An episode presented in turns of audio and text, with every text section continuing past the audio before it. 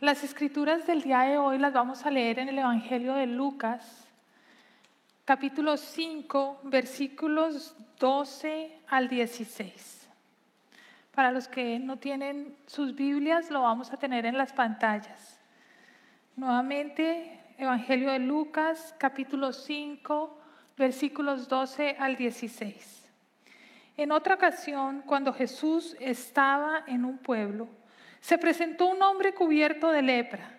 Al ver a Jesús, cayó rostro en tierra y le suplicó, Señor, si quieres, puedes limpiarme. Jesús extendió la mano y lo tocó y tocó al hombre. Si quiero, le dijo, queda limpio. Y al instante se le quitó la lepra. No se lo digas a nadie, le ordenó Jesús. Solo ve Preséntate al sacerdote y lleva por tu purificación lo que ordenó Moisés, para que les sirva de testimonio. Sin embargo, la fama de Jesús se extendía cada vez más, de modo que acudían a él multitudes para oírlo y para que los sanara de sus enfermedades. Él, por su parte, solía retirarse a lugares solitarios para orar. Esta es la palabra de Dios para el pueblo de Dios. Oremos. Señor, te damos gracias, te damos gracias infinitas por permitirnos estar un día más acá escuchando tu palabra, adorándote y alabándote. Te pedimos que en este día seas tú quien hable a través mío, Señor. Yo te pido, Padre, que si hay algo que yo haya preparado para el día de hoy que no quieras que yo diga, lo borres de mi mente y no dejas que salga de mis labios. Pero si hay algo que yo no haya preparado y que tú quieres que yo diga, tráelo, Señor, para que yo lo diga. Que seas tú quien hable a través mío y me uses. Y que las palabras que se prediquen en el día de hoy transformen el corazón de todos los que estamos acá presentes. Y te pedimos todo esto en el nombre de nuestro Señor Jesucristo, tu adorado Hijo. Amén.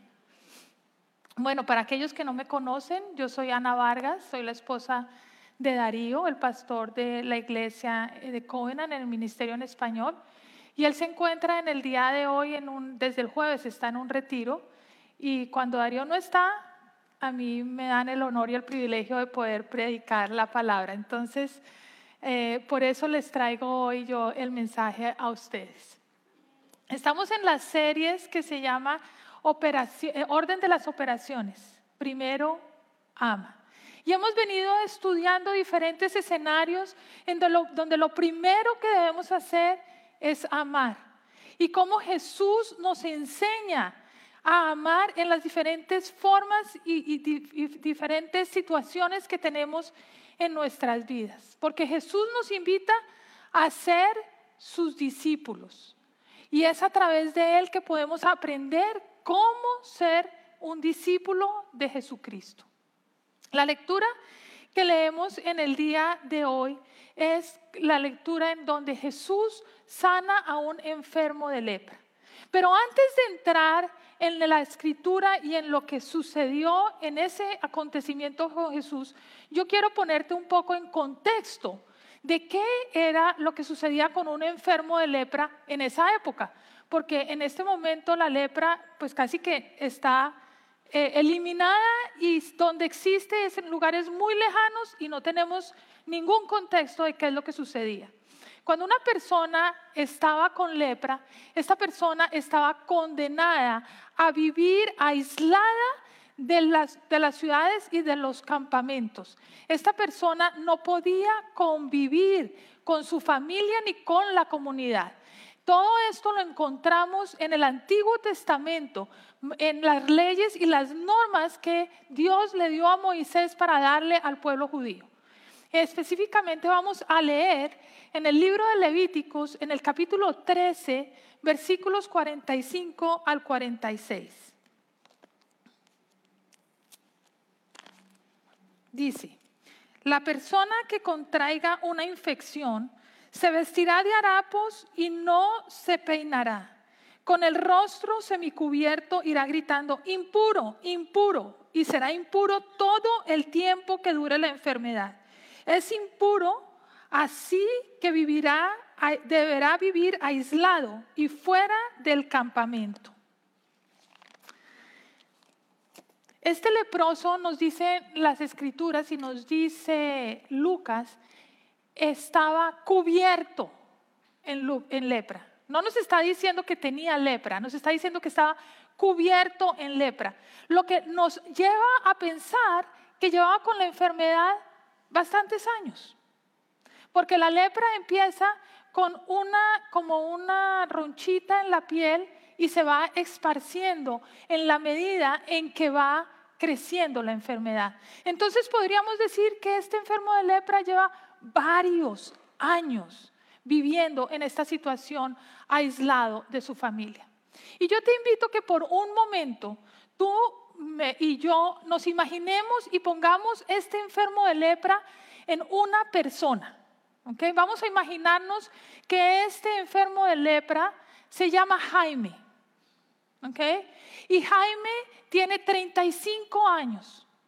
Él está casado, tiene una esposa, un hogar maravilloso, tiene dos hijos, vive con sus padres a cinco cuadras de la casa de donde él vive, sus hermanos están con él, tiene un grupo de amigos maravilloso, un trabajo espectacular donde él puede hacer lo que él le gusta y para lo cual estudió y se entrenó. Y un día se levanta Jaime y se ve una roncha en la piel. Entonces, de acuerdo con la ley judía, él tiene que ir a donde el sacerdote para que el sacerdote examine qué es lo que le está pasando a Jaime. Y ese día el sacerdote dice, tú tienes lepra. Y en un instante, Jaime tiene que irse. No se puede despedir de su esposa, de sus hijos, de sus padres, de sus amigos. Y le toca ir y vivir aislado pero no aislado por uno, dos o tres días, sino hasta que se cure. Pero vemos acá que él estaba cubierto en lepra. Luego, ¿cuántos años pasarían? No sabemos. Pensemos unos 10 o 15 años, en donde Jaime no puede trabajar, entonces su esposa le lleva la comida y se la deja a la distancia, porque no pueden estar a más de dos metros. Lo ve, pero no lo puede tocar no puede ver crecer a sus hijos. Probablemente sus padres mueren y él no puede ir al entierro de sus padres. ¿Te das cuenta? Jaime le tocó vivir resignado a vivir su vida aislado, sin tener comunidad y sin tener esperanza. Jaime puede ser no solamente ese enfermo de lepra que nos dicen las escrituras, sino un enfermo que se encuentra en un hospital, que no tiene su familia porque no tiene familia o porque su familia tiene que trabajar muchísimo para poder pagar lo que cuesta este tratamiento médico en el hospital. Pero Jaime también puede ser un inmigrante que de la noche a la mañana le tocó salir de su país por temas políticos, por temas de seguridad, por temas económicos, y le tocó dejar su familia atrás. Jaime puede ser también aquella persona que se ha aislado de tener comunidad porque tiene un pecado que le hace sentir tanta vergüenza que no quiere interactuar con nadie porque de pronto se dan cuenta de ese pecado que yo tengo. Jaime también puede ser aquella persona que está condenada a vivir sin esperanza porque no conoce a Jesús y la esperanza que nos da Él a nosotros. ¿Te das cuenta? Jaime puede ser tú, puedo ser yo. Puede ser tu familia, alguien en tu familia. Puede ser tu vecino, puede ser tu compañero de trabajo. Jaime puede estar acá. Vamos ahora a ver y aprender de ese enfermo de lepra, qué hizo él y cuál fue la respuesta de Jesús. Vamos a ver qué podemos aprender de esto. Y lo primero que vamos a ver es qué es lo que hizo el enfermo de lepra. ¿Qué fue lo que él hizo? Y eso lo encontramos en el versículo 13 de las escrituras que leímos en el día de hoy. Dice que cuando el enfermo de lepra llega a donde Jesús, se bota a los pies y le dice esto. Eh, perdón, en el versículo, perdón, perdón, lo tenemos en el versículo 12, este todavía no, eh, vamos a, poner después la, la proyección. El versículo 12 nos dice que al ver a Jesús cayó rostro en tierra y le suplicó, Señor, si quieres, puedes limpiarme. Las escrituras nos dicen que el enfermo de lepra corrió a los pies de Jesús y se botó rostro en, tierra, en la tierra. Las escrituras no nos dicen cómo fue esto, pero yo me imagino que de acuerdo a lo que dicen la ley judía, él debió ir gritando, impuro, impuro, impuro, impuro, y todo el mundo se daba cuenta que esta persona impura iba a los pies de Jesús.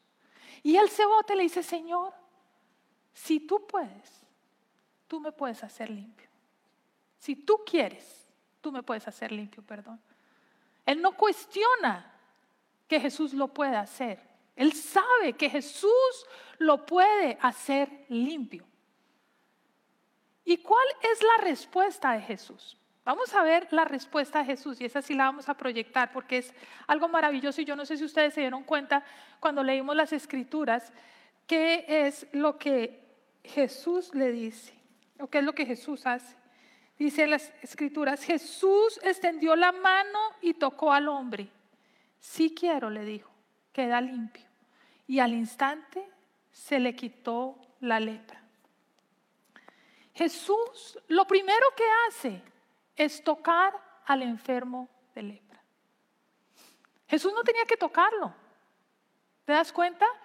Jesús con una sola palabra ya había sanado a esta persona que estaba paralítica y que le habían llevado a él para que él caminara.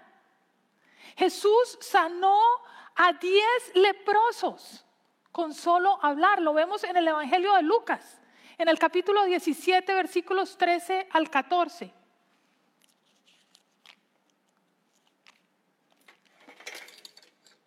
Que dice que eh, se fueron uno, diez leprosos, eh, salieron al encuentro de Jesús y les dice, Maestro, ten compasión de nosotros. Y dicen que Jesús al verlos les dijo, vayan a presentarse a los sacerdotes. Resultó que mientras iban camino quedaron limpios. Ahí Jesús no los tocó. Jesús no tenía que hacerlo. Pero ¿por qué lo hace Jesús? Porque Jesús sabe que más de quedar sano de la enfermedad, lo que este señor leproso necesitaba era amor y compasión. ¿Sí ves? Jesús sabía que él necesitaba más que una sanación física, era una sanación de su corazón, una sanación de espiritual. Jesús no lo toca, sino que no solo lo toca, sino que lo sana. Porque inmediatamente que Él lo toca, dicen las escrituras, Él queda sano y le dice, queda limpio. Ahora yo te pregunto, ¿necesitas que Jesús te toque? ¿Necesitas sentir que Jesús te toque y el amor de Jesús? Porque tu enfermedad te tiene aislado o porque estás lejos de tu familia y tu estado migratorio no te permite ir a verlos porque te sientes impuro por las consecuencias del pecado, o porque no conoces a Jesús y no sientes la esperanza y no ves la esperanza que tienes al vivir con Él. O de pronto conoces personas que necesitan ser tocadas por Jesús. Hay muchas personas a nuestro alrededor que no conocen a Jesús y están condenadas a vivir sin la esperanza que nos da el conocer a Jesús. ¿Quieres tener esa fortaleza para poder ir y extender tu mano como un discípulo para que otros sientan el amor de Jesús. Porque nosotros podemos ser esas personas. Recuerda que nosotros somos los discípulos de Jesucristo. El capítulo anterior, Jesús, y no, no, no vamos a entrar a leerlo, pero Jesús es cuando llama a Pedro y le dice, de ahora en adelante tú vas a ser pescador de hombres. Y lo siguiente que hace es enseñarle cómo, tocando a este enfermo de lepra, extendiendo su amor, dando esperanza. Jesús nos amó tanto que Él dio su vida por nosotros. Y es gracias a que nosotros recibimos ese amor en nuestra vida que podemos ir y extenderlo a otras personas. Si tú no has recibido ese amor, tú no puedes extender ese amor a otras personas. Y tú sabes que cuando tú recibes el amor de Cristo, eso es contagioso. Eso se ve, eso empieza a salir por todos los poros, así, se ve, se ve, se ve, se ve. Porque si nosotros seguimos las escrituras leyendo lo que sucedió en este capítulo, nos dice que Jesús le dijo al, enfermo de lepra, no digas nada, quédate callado, solamente ve y muéstrale al, al sacerdote lo que yo hice. Pero ¿qué nos dicen las escrituras acá? Nos dice que, sin embargo, la fama de Jesús se extendía cada vez más de modo que acudían a él multitudes para oírlo y para que lo sanara de sus enfermedades. Es algo contagioso. Si tú tienes el amor de Jesús, ese amor se muestra y otras personas quieren ir y decir, yo quiero eso, yo necesito eso, eso que tú tienes, yo lo quiero tener. Preparando este mensaje me encontré con una historia que me pareció fascinante. Y es la historia de una persona de 35 años. Él es español, su nombre es Israel. Y un verano, él decide, en vez de irse el verano a pasar las vacaciones con su familia en la playa y con sus amigos, decide irse a un viaje misionero a la India, específicamente a Calcuta, a un hospital en Calcuta donde están lo que llaman los intocables.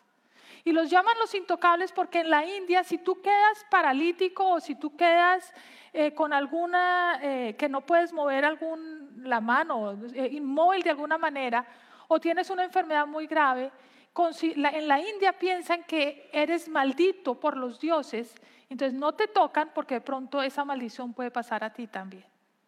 Entonces los abandonan como al enfermo de lepra, ¿sí? Lo abandonan, lo dejan y es en estos hospitales donde a ellos los tratan. Y los hospitales son unos hospitales, ah, por lo que cuentan, que son muy tristes llegar allá y ver todas esas personas abandonadas y en unas condiciones donde no se pueden mover y unas condiciones de pobreza terribles. Y él decide ir allá. Y él cuenta que él llega y la primera vez que le ponen a, a este a este enfermo, este primer enfermo que él tiene que atender.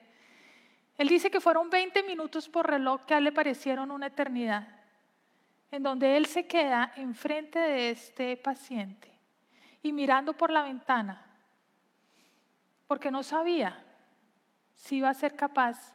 En la ventana afuera estaba el, auto que lo había llevado. Entonces me voy al auto y me regreso a España o me quedo acá atendiendo a este paciente a este enfermo. Y él decide hacer una oración muy simple. Y la oración que él dice es, Señor, hazlo tú por mí, porque yo no puedo. Y él dice que en ese momento hubo un milagro en su vida, porque él sintió que podía hacerlo, pero no era él, era Jesús a través de él que lo hacía. Y empezó a atender a este paciente, a este enfermo y a otro enfermo y a otro enfermo. Y él decía que las caricias salían. Y él decía, lo más importante con estos enfermos era tocarlos. Había otro paciente que era el más gruñón de todos los gruñones y solamente tenía sensibilidad del cuello a la parte de arriba de la cabeza. De resto era completamente paralizado. Y un día él decidió acariciarle acá. Y su forma de comportarse cambió completamente. Pero te das cuenta, él no dependió de él, sino de Jesús para hacerlo. Vuelvo y te pregunto, ¿quieres ser tocado por Jesús? ¿Quieres tener la fortaleza para que tú puedas tener el valor de ir y tocar a otros a través que Jesús te utilice?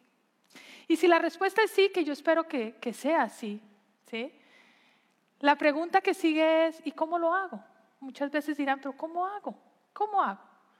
Bueno, la respuesta la encontramos en el versículo 16,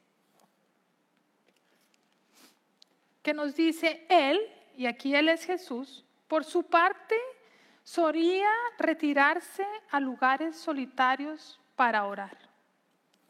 ¿Te das cuenta? La respuesta es muy simple, pero a la vez compleja. ¿Y por qué te digo que es simple y es compleja? Es simple porque es retirarnos, irnos a un lugar solitario a orar, tener tiempo con Jesús. Pero es compleja, ¿por qué? Porque es lo que más se nos dificulta. Vivimos en un mundo moderno en el cual tenemos más actividades que horas en el día. Donde tenemos información que nos bombardea todo el tiempo. El teléfono es una gran herramienta, pero es también una gran distracción. Las noticias, el televisor, eh, tantas cosas que no nos dejan tener un tiempo en silencio. Y entonces decimos por la mañana, mañana me voy a levantar más temprano para orar. Y suena el despertador y decimos, ay, cinco minutos más porque estoy muy cansado. Yo no sé a quién le ha pasado, pero a mí me ha pasado varias veces. Y los cinco minutos no son cinco, sino que se convierten en media hora y ya no alcancé y me levanto a la carrera y voy al trabajo. Esta noche cuando llegue voy a orar. Y llego muy, pero muy cansado. No, mañana. Mañana seguro me levanto y lo hago. ¿Te das cuenta? Es lo más sencillo, pero lo más complejo de hacer. Y, yo te digo que aprendamos del leproso. Porque si tú quieres que Jesús sea una prioridad en tu vida, tenemos que aprender no solo del leproso, sino de Jesús. Porque Jesús se retiraba a lugares solitarios a orar. Entonces nosotros debemos aprender de Jesús, de retirarnos a orar. Y del leproso, de botarnos a los pies de Jesús para que Él nos dé su amor. Porque esa es la única forma en donde tú vas a poder sentir el amor de Dios, el amor de Jesús por ti. Y que Él te va a poder llenar de su amor para que tú puedas ser ese conducto que lleve ese amor, esa caricia, esa palabra de esperanza. Aquella persona que está como el Jaime que yo les conté en la historia. Así que yo te invito a que aprendas de Jesús y aprendas del leproso. Oremos. Ay Señor, te damos tantas gracias por tu gran amor por nosotros. Gracias que tú moriste por nosotros para que pudiéramos tener una vida eterna en comunión contigo. Gracias que tú nos amas y que gracias a ese amor, Señor, nosotros podemos llevar palabras de esperanza a todos aquellos que están a nuestro alrededor. Úsanos, Señor. Te lo pedimos en tu nombre, Señor Jesús. Amén.